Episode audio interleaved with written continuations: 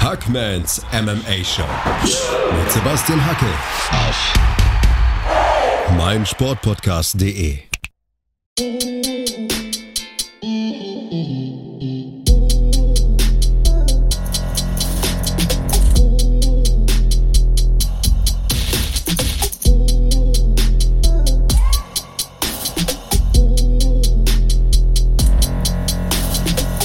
Hallo da draußen und herzlich willkommen zu einer neuen Ausgabe von Hackmans MMA Show auf meinsportpodcast.de.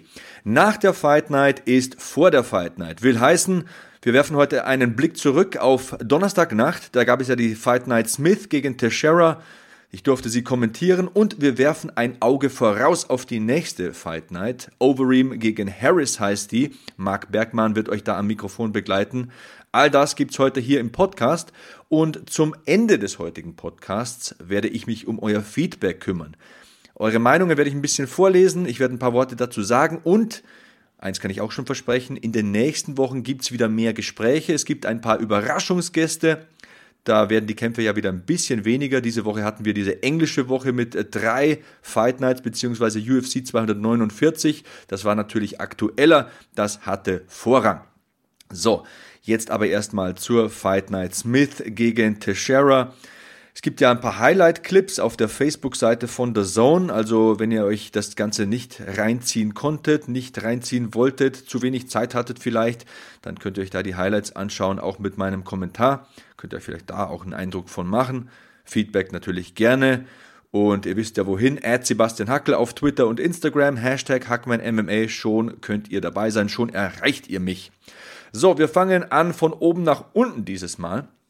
Ich habe ja auch gemerkt, dass meine Previews vielleicht ein bisschen zu ausführlich sind. Bei der vergangenen Fight Night sind ja dann noch Last-Minute-Änderungen passiert. Es gab Kämpfer, die das Gewicht nicht geschafft haben. Kämpfe wurden von der Main Card weggestrichen. Es wurden Kämpfe von den Prelims in die Main Card genommen.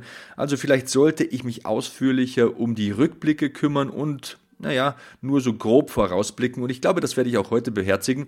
Wir werden uns jetzt ausführlich um Smith gegen Teixeira kümmern und dann ein bisschen vorausblicken in Stichpunkten auf Overeem gegen Harris. Also, von oben nach unten haben wir gesagt, Glover Teixeira gegen Anthony Smith im Halbschwergewicht in der Gewichtsklasse bis 93 Kilogramm. Glover Teixeira gewinnt klar. In meinen Augen hat er mindestens drei Runden 10 zu 8 mit nach Hause genommen, besiegt also Anthony Smith die Nummer 4 der Weltrangliste im Halbschwergewicht und Glover Teixeira, ja, im Alter von 40 Jahren schielt er jetzt nochmal Richtung Titelchance. Vierter Sieg in Folge für den alten Mann und das meine ich nur positiv. Wahnsinn, Wahnsinn. Super solides Boxen wie gesetzt, wie gefasst, wie ruhig er war in diesem Kampf, wie analytisch, hat sich zu nichts hinreißen lassen, er war nicht emotional, er hat es mit der Technik gemacht, gute Kopfbewegungen, gute Maidbewegungen, solide Hände, Boden da muss ich euch nicht sagen, das ist ein Brazilian Jiu-Jitsu Schwarzgurt, wie er Anthony Smith da beschäftigt hat, wie er die Positionen gewechselt hat. Das ist ja oft viel wichtiger als die Submissions.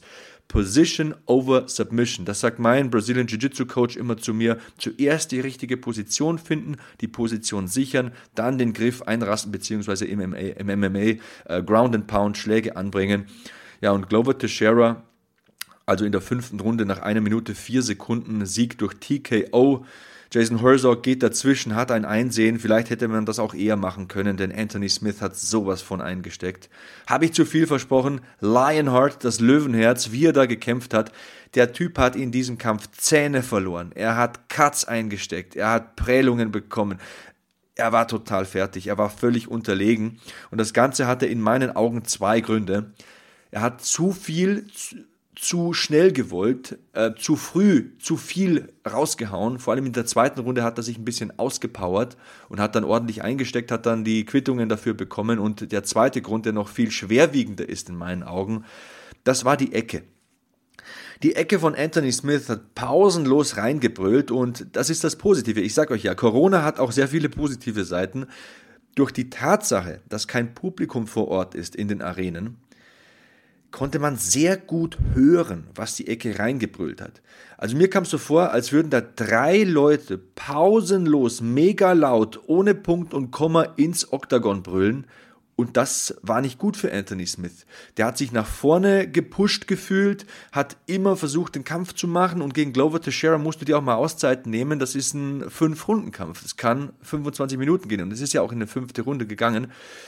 Auch in den Rundenpausen hat es die Ecke von Anthony Smith nicht geschafft, ihm Wertvolles mit auf die Reise zu geben, ihn runterzukühlen. Vor allem in der Unterbrechung zwischen Runde 2 und Runde 3 wäre es wirklich wichtig gewesen, dass man so Trevor Whitman-mäßig agiert, dass man ihm zwei Punkte mit auf die Reise gibt und dass man ihn ein bisschen rausnimmt, ein bisschen zurücknimmt aus dem Kampf. Denn er hat sich zu früh overpaced, früh zu, viel zu früh ausgepowert und Glover Teixeira hat mit fortlaufender Kampfdauer immer mehr Kapital draus geschlagen und ja, die dritte, vierte, fünfte Runde, das war ein Massaker. Ich gehe sogar so weit zu sagen, als Ecke, als Trainer, als Coach bin ich dafür verantwortlich, dass mein Kämpfer auch den nächsten Kampf wieder bestreiten kann, dass er sein Geld verdienen kann mit MMA. Und nach diesem Kampf wird Anthony Smith mindestens ein halbes Jahr, vielleicht sogar ein Dreivierteljahr, Jahr Pause brauchen. Wie gesagt, Glover Teixeira hat ihm die Zähne aus dem Maul geprügelt und hat sogar dann, in, ich glaube, die vierte Runde war es, als er so die Backmount hatte, zu ihm gesagt, tut mir leid, Junge, das ist Teil des Jobs, it's part of the job. Das spricht ja auch, meine Güte, da habe ich Gänsehaut. Wenn ich diesen Respekt von Glover Teixeira, den er da empfindet, sagt zu Anthony Smith, sorry Junge, ich muss das jetzt machen, ich will den Kampf gewinnen, ich will ja vielleicht irgendwann nochmal Weltmeister werden, es ist meine letzte Chance, mein letzter Run, ich bin 40 Jahre alt. Und Anthony Smith sagt, it's all good, mach einfach weiter, hau weiter drauf. Und spätestens da muss die Ecke vielleicht auch mal spekulieren und überlegen, ob man das Handtuch nicht wirft. Ich glaube, nach der vierten Runde hätte ich Anthony Smith dann nicht mehr rausgelassen. Er hatte einfach keine Chance, diesen Kampf zu gewinnen. Und das ist auch eine Kernaufgabe eines Trainers. Du musst sehen, hat mein Kämpfer noch Chancen? Und vor allem musst du sehen, in welchem Zustand ist mein Kämpfer? Kannst du das mit deinem Gewissen vereinbaren, dass der hier Schäden davonträgt, Langzeitschäden, im schlimmsten Falle kann es der Tod sein. Wenn du solche Treffer kassierst, ich meine, er konnte sich noch einigermaßen verteidigen, als ähm, Glover dann in der Mount war, aber das kann auch mal nach hinten losgehen. Kleine Kritik an die Ecke, in Zukunft ruhiger sein, analytischer sein, den Kämpfer nicht bedingungslos nach vorne treiben, ins Verderben rein, ins offene Messer. Ein Trainer muss von oben herab aufs Oktagon schauen. Er muss das Geschehen mit dem Messer sezieren und auseinanderlegen und zerteilen und wirklich neutral draufblicken. Und wenn ich neutral erkenne, ohne Emotion, mein Junge hat keine Chance mehr, mein Junge nimmt zu viel Schaden, er kassiert nur, er kann hier nichts mehr machen, dann schmeiße ich das Handtuch. Dann leben wir eben, um an einem anderen Tag wieder äh, zu kämpfen ist meine Meinung zu diesem Hauptkampf. Trotzdem, Wahnsinnsding, schaut's euch an. Fünf Runden Schlacht, Glover Teixeira, Anthony Smith. Nur Respekt für die zwei. Nur Respekt. Co-Main Event, Ben Rothwell gegen Owen St. Prue im Schwergewicht. Ähm, Rothwell hat das gemacht, was man von ihm gewohnt ist. Vielleicht werde ich es auch hier so zerlegen im Podcast. Vielleicht eine gute Idee, immer so Lob und Kritik. Also Lob hier, Ben Rothwell hat das gemacht, was ihn stark macht, hat den Druck gemacht, hat die Pace gesetzt, drei Runden lang immer nach vorne marschiert, hat den Gegner beschäftigt, Octagon-Kontrolle, Aggression, Haken drunter. Owen St. Prue auf der anderen Seite hat ja hier sein Schwergewichtsdebüt gefeiert, mit 240 Pfund in den Cage gegangen, kämpfte sonst in der Gewichtsklasse bis 205 Pfund, also im Halbschwergewicht 93 Kilo, wie unsere Hauptkampfprotagonisten. Und Owen St. Prue hat mich ganz schwer enttäuscht. Das war eine Split Decision, Ben Rothwell gewinnt. Zwei Punktrichter haben ihm den Kampf 29 zu 28 gegeben. Ja, und ich sage auch ganz klar, die ähm, Runde, wo Owen St. Ihn da auf den Hosenboden setzt und stark finisht, die kann man Owen St. Geben. Das ist Effective Striking, das ist das oberste Bewertungskriterium. Die Runde kann man ihm sicher geben. Aber ich sage ganz klar, Owen St. Prue war hier der Mann mit der geringeren Ausdauer. Ben Rothwell ist drei, Minu drei Runden lang jeweils fünf Minuten marschiert, hat immer den Druck gemacht, ohne Punkt und Komma, ohne Wenn und Aber, ist immer nach vorne gegangen und Owen St. Prue hat, wenn dann, nur reagiert und er konnte ein paar Mal Kicks anbringen, aber da waren so viele Öffnungen da. Er ist ein Rechtsausleger. Der linke Powerkick, den hätte ich mir viel öfter gewünscht. Und das ist für mich ein großes Warnsignal. Ich denke, das Cardio war das größte Problem für Owen St. Prue. Kann natürlich auch sein, dass er Angst hatte vom Takedown, weiß man nie so genau, gegen Ben Rothwell. Unter diesem Typen, der wiegt 120 Kilo, willst du nicht landen, das ist völlig klar. Aber Owen St. Prue hat viel zu wenig gekickt, hat viel zu wenig geschlagen, hat viel zu wenig gezeigt und ich glaube, das war ein Cardio-Problem. 35 Pfund mehr, gut, sagen wir 20 Pfund, weil Im Halbschwergewicht wird er auch nicht mit 93 Kilo im Cage stehen, da wird er auch mit mindestens 100 Kilo stehen. Aber für mich ein Cardio-Problem hier bei Owen St. Preux in diesem Co-Main-Event der Fight Night Smith gegen Teixeira. Ja, das waren die Main-Events. Ich glaube, wir machen eine ganz kleine Pause, widmen uns dann den restlichen vier Kämpfen und blicken, voraus, blicken voraus auf die nächste Fight Night. In der Nacht von Samstag auf Sonntag heißt es Alistair Overeem gegen Walt Harris. Ach ja, und ich glaube, dazu werde ich auch noch eine kleine Geschichte erzählen. Also, Freunde der Sonne, dranbleiben. Das ist Hackmans MMA Show. Ich bin Sebastian Hackel und nach einer kurzen Pause geht es sofort weiter. Vernimmt sich, was man will. Dann wilde Gerüchte entstanden. Fast nichts davon stimmt. Tatort Sport. Wenn Sporthelden zu Tätern oder Opfern werden, ermittelt Malte Asmus auf meinsportpodcast.de. Folge dem True Crime Podcast, denn manchmal ist Sport tatsächlich Mord. Nicht nur für Sportfans.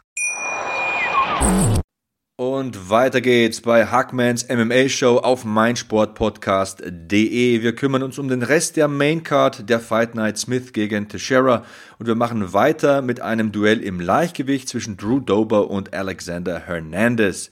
Wir haben gesagt, Lob und Kritik. Also das Lob geht raus an Drew Dober, dass der Mann klasse Muay Thai hat, dass das ein guter Striker ist, dass der die Fäuste und Kicks fliegen lassen kann. Das wissen wir alle, das wussten wir auch zuvor.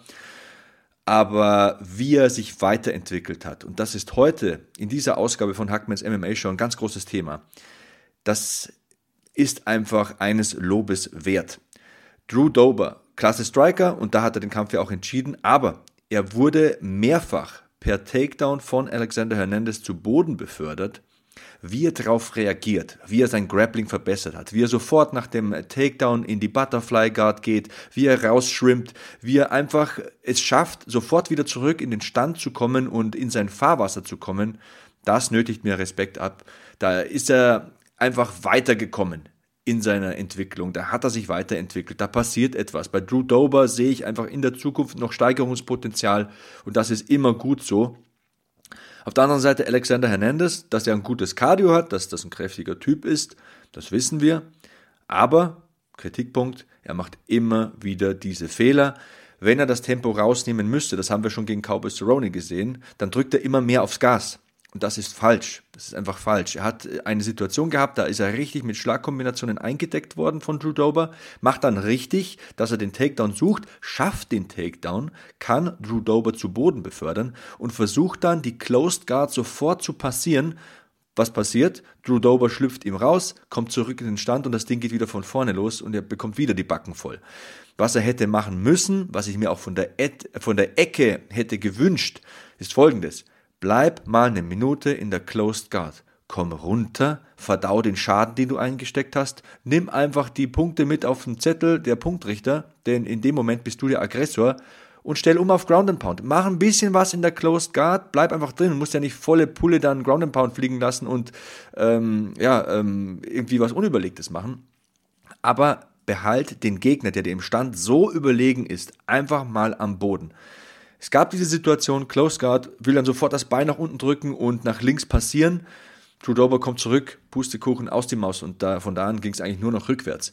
Hätte mich mir auch von der Ecke gewünscht, dass man ihm sagt, stay there, stay there, bleib da Junge, mach Schaden, sammel Punkte auf den Zetteln und so verliert er das Ding eben dann. Ich glaube, es war Runde 2, ziemlich spät in Runde 2, TKO durch Punches, Sieg durch Drew Dober sehr, sehr starke Leistung im Stand von ihm und die Reise geht weiter. Dem traue ich einiges zu.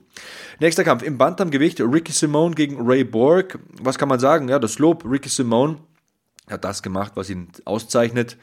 Er ist jemand, der sehr viel Volumen ausstößt, ein solider Striker ist, körperlich kräftiger Ringer, das hat er hier auch gezeigt. Ein paar schöne Takedowns habe ich da gesehen. Kritik auf der anderen Seite an Ray Borg.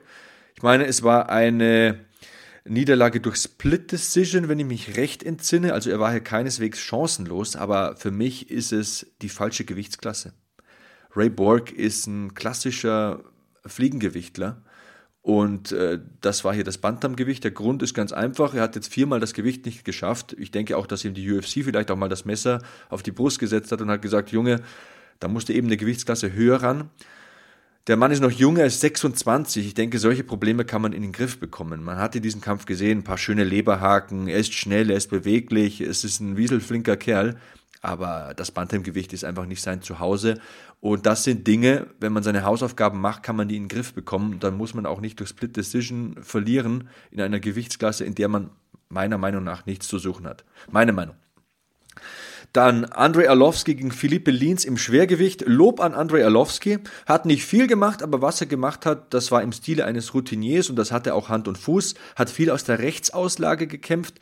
Habe mich da im Kommentar auch ein bisschen damit schwer getan, das zu akzeptieren. Das habe ich noch nicht so oft gesehen von ihm. Aber es hat gereicht, um Philippe Lins auf der anderen Seite aus dem Konzept zu bringen. Und das ist auch mein äh, Kritikpunkt. Philippe Lins, man hat ihm angemerkt, er hatte da ein ganz bestimmtes Bild vor Augen in diesem Kampf, ganz bestimmten Gameplan. Und aus dem ist er nicht rausgegangen. Der hatte etwas erwartet von Arlovski, wahrscheinlich auch die Linksauslage. Und ja, eine Runde kann man ihm sicher geben, aber ansonsten war das ein ungefährdetes Ding für Andrei Arlovski. Der hat das ganz klar nach Hause gefahren, im Stile eines Octagon-Veteranen. Und für ein Debüt ist mir das einfach zu wenig von Philipp Belins. Ist kein Risiko eingegangen. Ne, das war nix.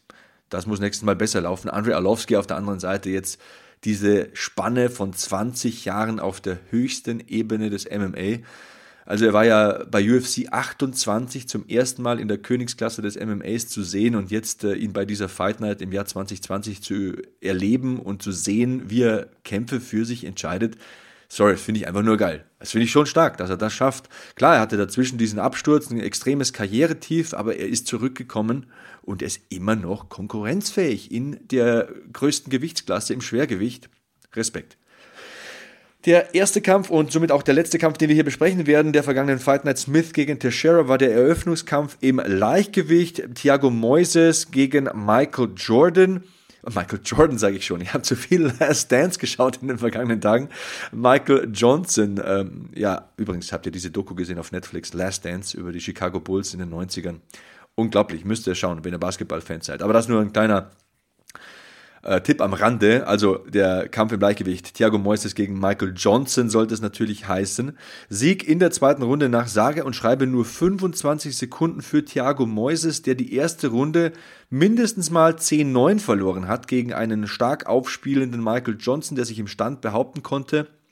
Also Lob geht raus an Thiago Moises, hat die erste Runde klar verloren und kam dann in der zweiten Runde raus mit einem neuen Gameplan, wollte die Guard ziehen, hat sie nicht ganz bekommen. Dann ähm, kommt er in eine Position, die wir im Brazilian Jiu-Jitsu Ashigarami nennen. Also er hat das linke Bein über das rechte Bein von Michael Johnson geschlagen. So blockiert man die Hüftlinie quasi und den Oberkörper und hat dann einen Straight Foot Lock bzw. Achilles Lock zuerst mal angesetzt und dann wurde es ein Heel Hook, als die Drehung kam. Und äh, ja, da kommen wir gleich zum Kritikpunkt an Michael Johnson. Aber das war super, diese ähm, Heel Hook Submission von Thiago Moises. Er hat einfach gemerkt in der ersten Runde, ich sehe kein Land im Stand, dann hole ich den Fisch in mein Wasser und ähm, hat dann Michael Johnson in tiefe Gewässer gezogen. Der ist dann ertrunken, kläglich muss ich sagen. Und jetzt komme ich zu meinem Kritikpunkt an Michael Johnson. Bei ihm sehe ich überhaupt keine Entwicklung. In den vergangenen Jahren sehe ich immer wieder den gleichen Michael Johnson im Leichtgewicht. Er hat super solide Hände, er spielt seine Reichweite aus, er ist ja ein toller Athlet, machen wir uns nichts vor, hat einen Football-Hintergrund, der ist dynamisch, der ist athletisch, aber ich sehe immer den gleichen Michael Johnson. Ich glaube, er wusste in diesem Moment, als die Guard gezogen wird und ähm, als dann der Ashigarami kommt, überhaupt nicht, was er machen sollte. Entweder kommt er im Training in diese Situationen nicht, aber er wusste nicht, wie er diese Aktion verteidigen sollte. Entweder das oder er ist komplett in Panik geraten. Das kann das andere sein. Ähm, falls es so war, dann ist auch das schnelle Abklopfen damit zu erklären, was sicher auch sinnvoll ist. Das muss man jetzt auch mal ganz klar sagen. Ein Heel Hook ist viel gefährlicher als ein Straight Foot Lock oder Ankle Lock oder Achilles Lock. Erkläre ich vielleicht ganz kurz. Ähm, es ist ja so, bei einem ähm, Footlock, bei einem klassischen Footlock, also einem Heelhook oder einem Achilleslock, da ist es ja so, dass ähm, der Druck auf den Knöchel ausgewirkt wird. Beim Heelhook ist es so, dass mit den Beinen da der Oberschenkel des Gegners quasi blockiert wird wie in einem Schraubstock und man dreht dann mit ähm, der Armbeuge am am, an der Ferse des Gegners quasi. Also, wie erkläre ich das am besten? Der Oberschenkel und der Unterschenkel werden quasi verdreht gegeneinander. Und da muss man auch schnell tappen, sonst ist man lange raus, denn da reißen Bänder und Menisken. Das ist kein Druckschmerz wie bei einem ähm, Heel zum Beispiel, wo man ja quasi ähm, mit der Klinge, also fasst euch mal an euren Unterarm, wenn ihr ähm, entlangs, äh, also vom Daumen angefangen, lang dem Unterarm quasi entlang fasst, dann quasi der Knochen oberhalb, mit dem macht man den Druck äh, in die Achillessehne rein, in den Knöchel rein. Aber bei einem Heel Hook ist es ja so, dass man mit der Armbeuge dann quasi sich den, äh, die Ferse sichert und das Bein verdreht. Also wie wenn man ein Handtuch ausfringt. So kann ich es, glaube ich, gut erklären. Ne? Und da reißen dann Bänder ab, Kreuzbänder, Innenbänder, Menisken reißen auf, weil diese Bewegung ist natürlich keine Bewegung, für die ein normales menschliches Bein gemacht ist. Ne? Das ist, glaube ich, klar. Und da war der Tap auch dann sicher sinnvoll, schnell, hat sich auch ans Knie gefasst. Ich hoffe, es ist nichts passiert, denn das bedeutet meist monatelange Pause. Für einen Kämpfer wie Michael Johnson natürlich dann äh, noch enttäuschender. Aber entweder ist er in Panik geraten, weil das Ganze so schnell ging, also von Anfang bis Ende hat es ja nur 25 Sekunden gedauert, oder er wusste einfach nicht, wie er drauf zu reagieren hat. Und dann, sage ich ganz ehrlich, ist keine Entwicklung passiert. Ich sehe immer denselben Michael Johnson in den vergangenen Jahren. Do or die. Im Stand solide, manchmal geht er unter, manchmal gewinnt er. Ich sehe keine neuen Werkzeuge. Entwicklung. Entwicklung ist etwas ganz, ganz Wichtiges in diesem Sport. Wir entwickeln uns auch gleich weiter. Wir entwickeln uns nämlich zur UFC Fight Night Overeem gegen Harris. Vorher machen wir, machen wir noch mal ein kurzes Päuschen und dann sprechen wir da über die Kämpfe, Freunde der Sonne, oder? Habt ihr noch was vor heute? Wenn nicht, bleibt ihr noch ein bisschen dran. Ich würde mich freuen. Gleich geht's weiter bei Hackmans MMA Show auf meinsportpodcast.de. Weiter geht's mit Hackmans MMA Show auf meinsportpodcast.de und wir blicken jetzt voraus auf das kommende Wochenende UFC Fight Night Overeem gegen Harris. Marc Bergmann wird sie für euch kommentieren, falls ihr mit deutschem Kommentar schauen wollt.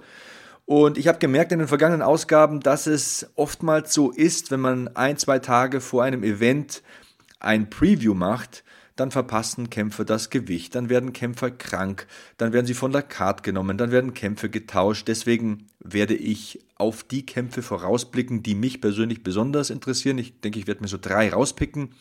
Und ansonsten gibt es einfach dann einen Rückblick, der ein bisschen ausführlicher wird. Ich denke, das ist sinnvoller. Und ähm, ja, was interessiert mich an dieser kommenden Fight Night? Natürlich interessiert mich Alistair Overeem gegen Walt Harris und das aus zwei Gründen. Der erste Grund ist, es ist ein ausgezeichneter Kampf. Da sagen wir, sagen wir gleich noch ein bisschen was dazu. Der zweite Grund ist diese fantastische Geschichte, ja, beziehungsweise dieses Drama eigentlich ähm, um Walt Harris. Denn äh, seine Tochter wurde entführt.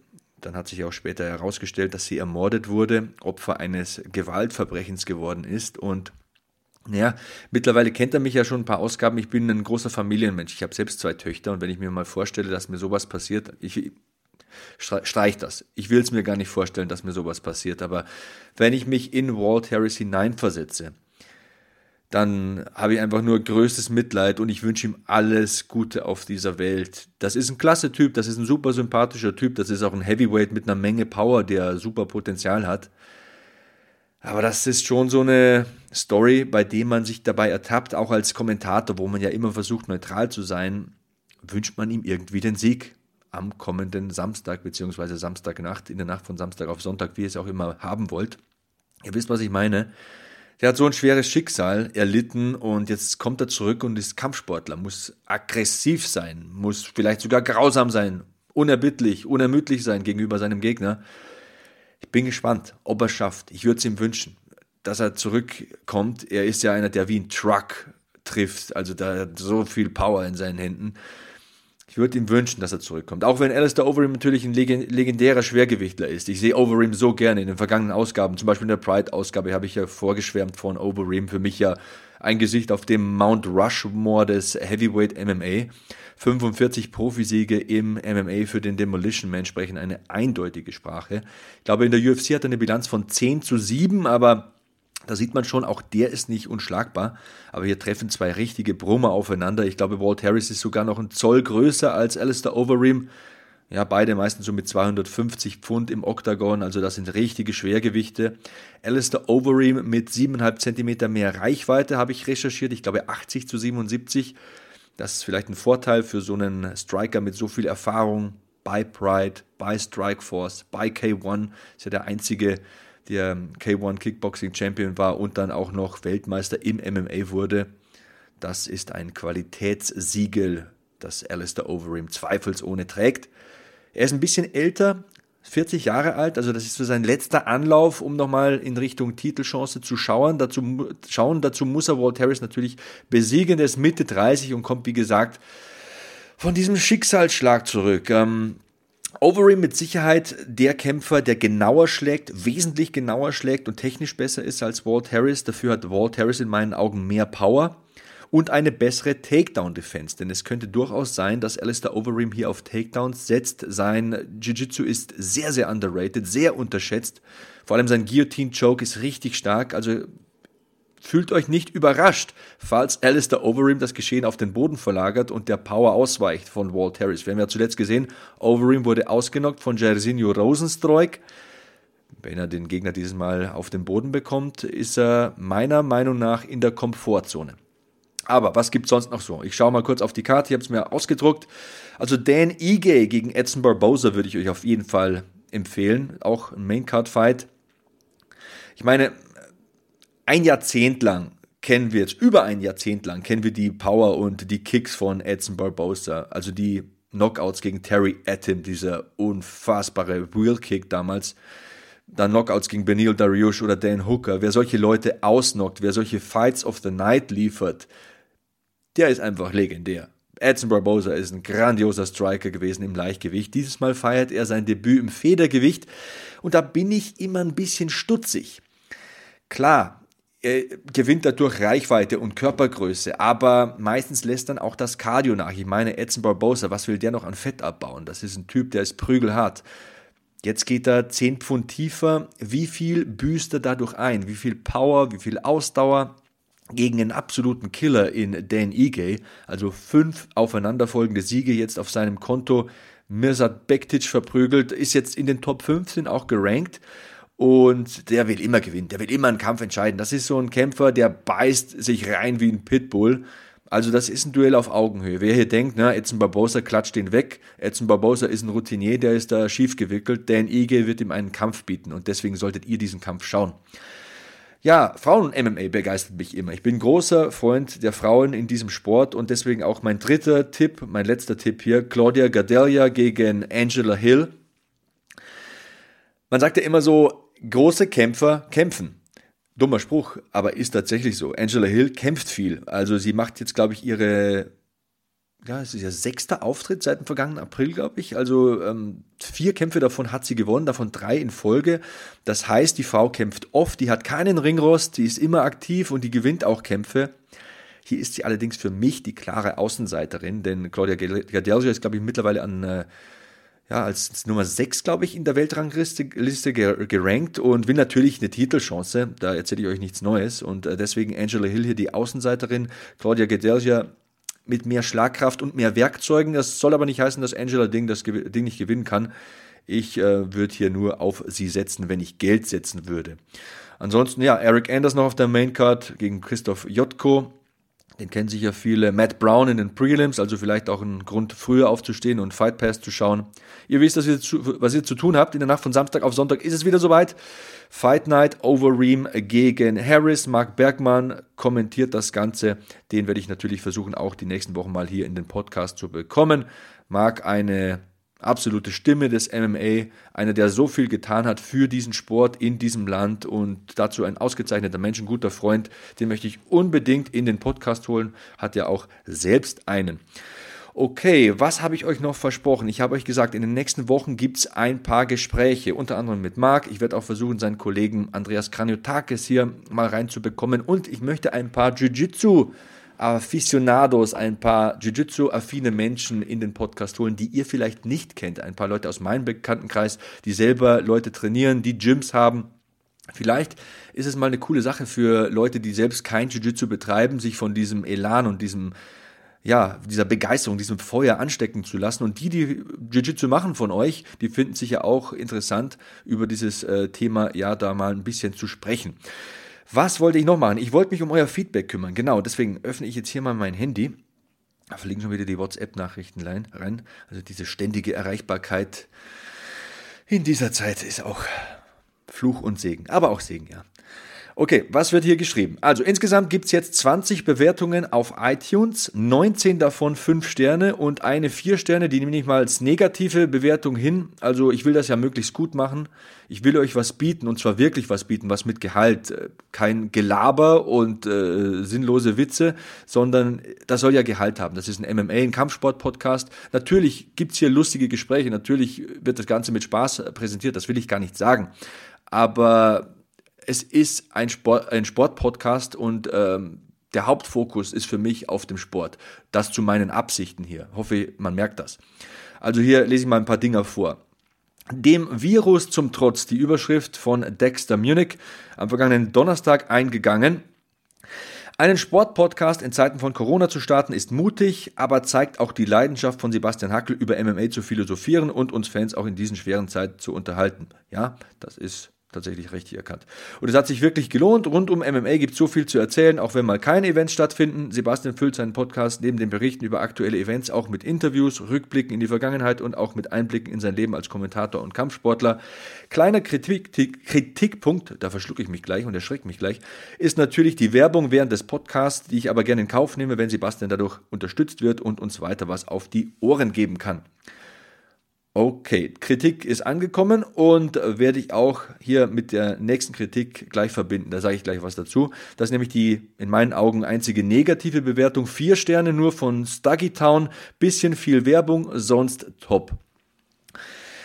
Dazu so viel. Wenn jemand ein Produkt anbietet, ein Projekt macht und keine Partner, keine Sponsoren hat, ist das für mich immer ein schlechtes Zeichen. Für mich ist der Umkehrschluss immer, naja, den will keiner unterstützen. Keiner findet seine Arbeit unterstützenswert. Und da mache ich mir immer ein bisschen Gedanken, wenn da jemand so einfach nur so drauf los podcastet. Das muss auch nicht schlechter sein. Wenn jemand einfach nur einen Podcast machen will, ähm, Spaß am Podcasten hat, ist das gut. Ich bin Kommentator, Moderator, ich präsentiere Dinge. Das ist mein Job. Und wenn mich niemand unterstützt, wenn niemand sagt, hey, der Mann muss Geld dafür bezahlen, ist gut, was der macht, dann läuft meiner Meinung nach was falsch. Also hier mal meine Perspektive erklärt. Aber die Kritik nehme ich gerne mit. Ich kann euch aber eines sagen. Die 30 Sekunden Werbung in einer 40, 50, vielleicht einstündigen Ausgabe werdet ihr weiterhin leider in Kauf nehmen müssen. Ich hoffe, es ist das einzige weinende Auge, das ihr habt.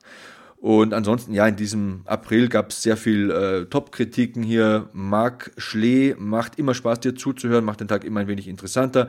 Ähm, dann hier am 17. April Onok unbedingt anhören. Ja, so macht deutscher Kommentar Spaß. Dann hier auch noch ein äh, Kumpel von mir, der Alexander Maibaum. Äh, danke, Alexander. Ich muss zugeben, dass ich ein bisschen voreingenommen bin, sagte der Bayer, da ich den Sebastian gut aus dem gemeinsamen BJJ-Training kenne. Dadurch weiß ich aber auch, wie gut er sich im Bereich MMA auskennt. Da macht ihm keiner so schnell was vor und genau das kommt in diesem Podcast voll zum Tragen. Sehr informativ, super sympathisch, kurzweilig. Danke. Das ist mein Anliegen. Also ich versuche immer unter einer Stunde zu bleiben. Ich will euch nicht unnötig vollquasseln. Ich versuche das Ganze hier mit Gästen, wenn möglich, und mit viel Spaß aber vor allem zu präsentieren. Das nur nochmal, um euch meine Motivation zu zeigen und ähm, euch klarzumachen, warum ich diesen Podcast mache. Mein Beruf ist Kommentator, Moderator. Und ähm, im Rahmen dieser Tätigkeit mache ich auch diesen Podcast, weil er mir verdammt viel Spaß macht. Aber das ist kein Jux- und Witz-Podcast, sondern das ist ein MMA- und Kampfsport-Podcast. Und das kommt bei den meisten sehr gut an. Einer hat es nur mit vier Sternen bewertet. Sollte man vielleicht jetzt auch aus meiner Sicht nicht zu negativ sehen, ich weiß. Aber nur nochmal, um meine Motivation ein bisschen darzulegen. Also, wie gesagt, in den kommenden Wochen viele Gespräche. Ich möchte auch wieder auf eure Fragen eingehen. Das ist das Allerwichtigste bei diesem Podcast. Die Zufriedenheit der Hörer. Ich möchte euer Feedback haben, eure Kritik, euer Lob, vor allem aber die Fragen zum Thema MMA, UFC, Bellator, GMC, Wheel of MMA, egal was, egal wie, KSW, Kickboxen. Eure Fragen sind mein Inhalt. Ich möchte euch zufriedenstellen und wenn ihr Fragen habt, her damit. Hashtag HackmanMMA, at Sebastian Hackel, Twitter und Instagram, her damit. Und ähm, ja, ansonsten freue ich mich auf die kommende Fight Night. Overeem gegen Harris. Samstagnacht ist es wieder soweit. Da werden wir natürlich zurückblicken. Wir werden auch die nächsten Events ein bisschen rekapitulieren. Wir werden sie Revue passieren lassen. Ehrensache, kein Problem. Aber in den kommenden Wochen seid ihr wieder gefordert und dann wird es auch wieder Gäste geben. Und mit diesen Worten entlasse ich euch in ein von spannenden Fights geprägtes Wochenende. bei der UFC Fight Night und sage so long, Hackman out.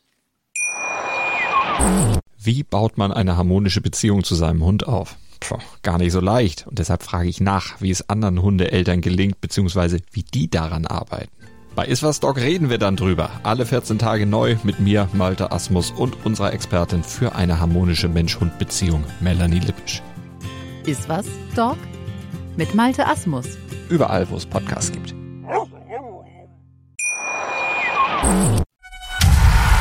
Hackmans MMA Show. Mit Sebastian Hacke. Auf. Meinsportpodcast.de